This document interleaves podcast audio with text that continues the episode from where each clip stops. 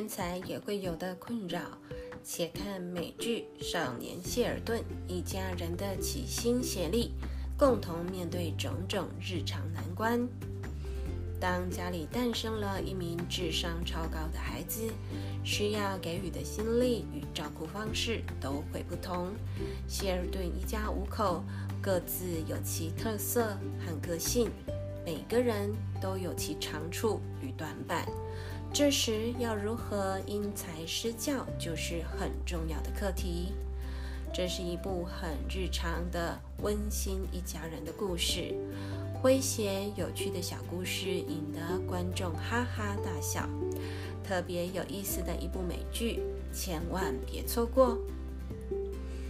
Hello，欢迎大家回到人间童话故事屋 Podcast，听狐狸鱼分享各类型的人生故事。这次要与大家分享的人生故事系列是电视剧。电视剧名称《少年谢尔顿》，开创者查克·洛尔、史蒂文·莫拉罗，领衔主演伊恩·阿米蒂奇、佐伊·佩里、兰斯·巴伯、蒙塔纳·乔丹、雷根·雷沃德、吉姆·帕森斯。安妮波兹，类型家庭喜剧，集数五季一百集，每集约二十二分钟，播映日期二零一七年九月二十五日至今。在电视剧的分享中，鱼仔与以一星到五星的程度来做平等推荐。少年谢尔顿养眼度三颗星，喜剧度五颗星，扎实度四颗星。推荐说明：很真实的家庭生活，每个角色的个性鲜明生动，适合小学中年级以上的孩子与家人一同欣赏。当然，年纪小的也可以看。只是啊，会有看没有懂哦。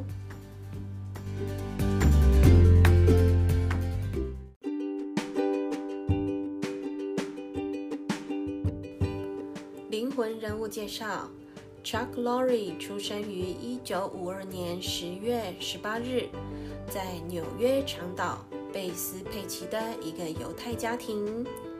他的原名叫做查尔斯·迈克尔·莱文。他是美国电视导演、作家、制片人和作曲家。Chuck Lorre 在二零一零年代被称为情景喜剧之王。他创作和制作的情景喜剧包括有《两个半男人》《宅男行不行》《麦克和茉莉》《妈妈》《少年谢尔顿》等等多部电视剧。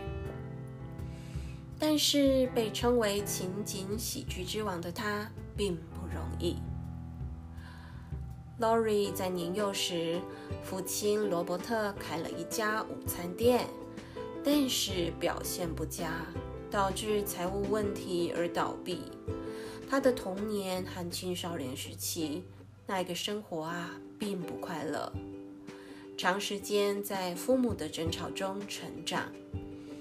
而这个家庭失和的状态，也使他在二十六岁将自己的姓氏从 Levin 改成 Lori。根据他的解释表示，他改姓的原因很简单：他的母亲从来不喜欢他父亲的家族，有一个不幸的习惯，就是母亲会把 Levin 当做一种刺痛的侮辱。每当他不开心的时候，就会冲着他暴怒，并用 Levin 这个姓来羞辱他，以至于后来只要听到他的姓氏，他都会有强烈的自卑感。在从事电视工作之前，Lori 非常喜欢音乐。事实上，他从位于波茨坦的纽约州立大学辍学后，便开始了作词作曲的音乐生涯。但是在大学期间 Lori 玩摇滚乐、抽大麻，甚至还迷上了迷幻药。幸运的是，最终他康复了。在演艺圈工作了三十多年的 Lori，很少在公共场合谈论他的个人生活，但是他是一个大胆又直率的人。他公开讨论了他几十年来与自身免疫性疾病、溃疡性结肠炎的斗争，以及抑郁、担忧和愤怒。Lori 在接受采访时说：“把我放在天堂里，我会专注于一件让我生气的事。我在某个层次上。”天生就是要寻找一些值得担心和痴迷的东西。虽然 Lori 童年的遭遇很糟，也让他走错很多弯道，逃避着人生的现实。所幸他天生的才能没有因此被掩盖掉。Lori 先后做过热门的歌曲。为动画节目写作，也为《忍者龟》一剧创作了配乐。直到一九九零年，他被聘为情景喜剧系列的编剧。自此，他慢慢的为自己打开了一条适合发展自己节目的道路。Lori 开始从事自己的项目，从情景喜剧。Grace Under Fire 开始创作情景喜剧，对他来说就像是小菜一碟。例如《两个半男人》《宅男行不行》等等。作为历史上最伟大的电视导演，娱乐业中最负盛名和最富有的人之一。Lori 导演、编剧和制作了一些电视史上最著名和最受欢迎的节目，数以百万计的粉丝和评论家在世界各地欣赏了他的作品。即使如此，Lori 毫不犹豫地回馈社会，他拥有自己的基金会。名字就称为 Chuck Lori 家族基金会，负责执行 Lori 所有的善行，是个致力于资助健康、教育和艺术领域、富有同情心和创新的组织。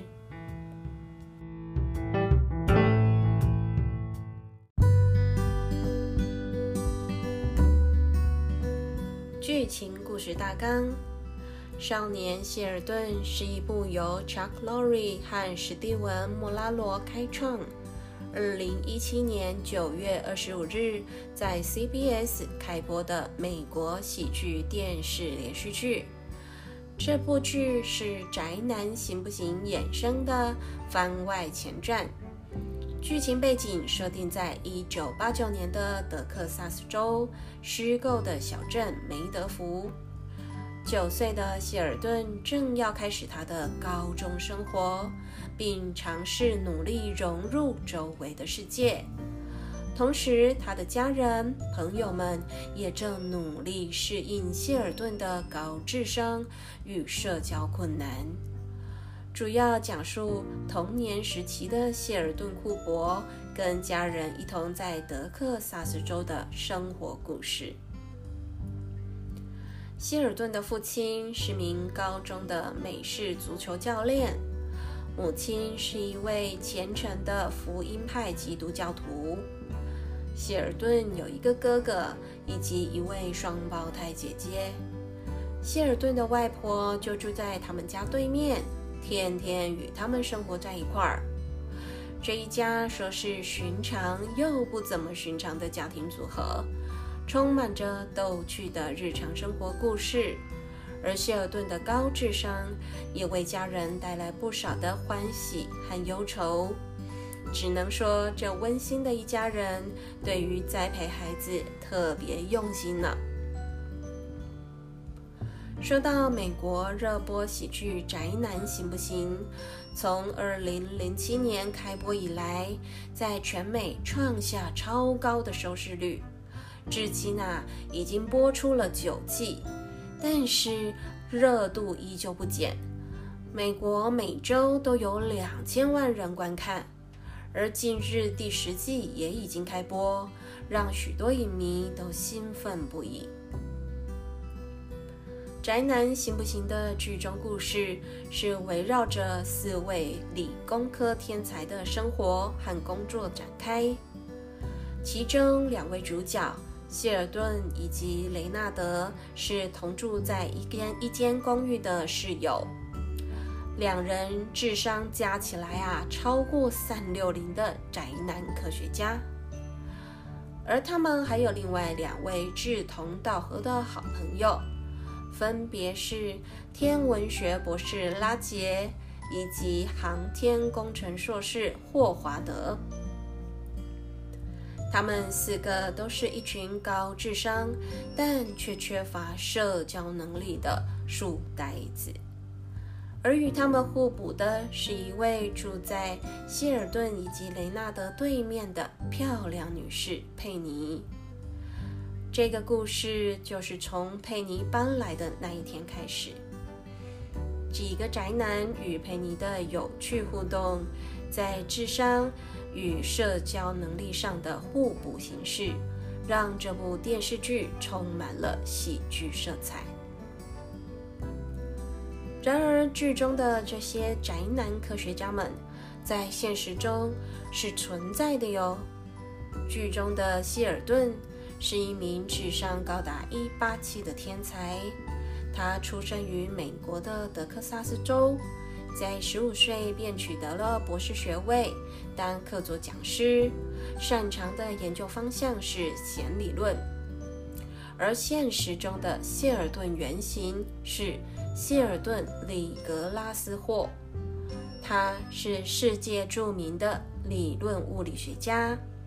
他在1958年获得博士学位，在1966年到哈佛大学任教，主要研究的领域是基本粒子和量子场论。他在1979年曾经获得诺贝尔物理学奖。在剧中的希尔顿是一名研究弦理论的专家，可是现实中的他却是一个对于超弦理论保持怀疑态度的学者，因为这个理论缺乏实验可以证明。他曾经反对哈佛研究弦理论，但最后还是以失败告终。因此，当哈佛开始着手研究弦理论时，他义无反顾地辞职走人。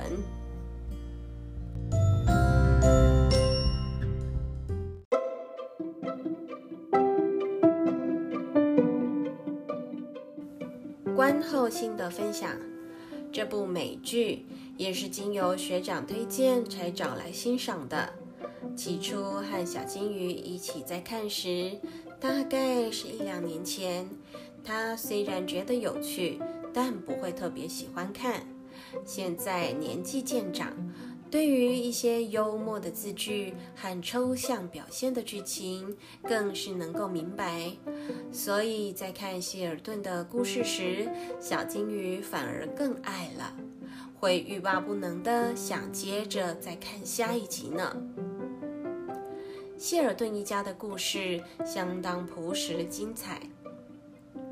一户寻常人家居然生出了一位智商超高的天才儿童，但讽刺的是，与他为双胞胎的姐姐却只是个平凡人。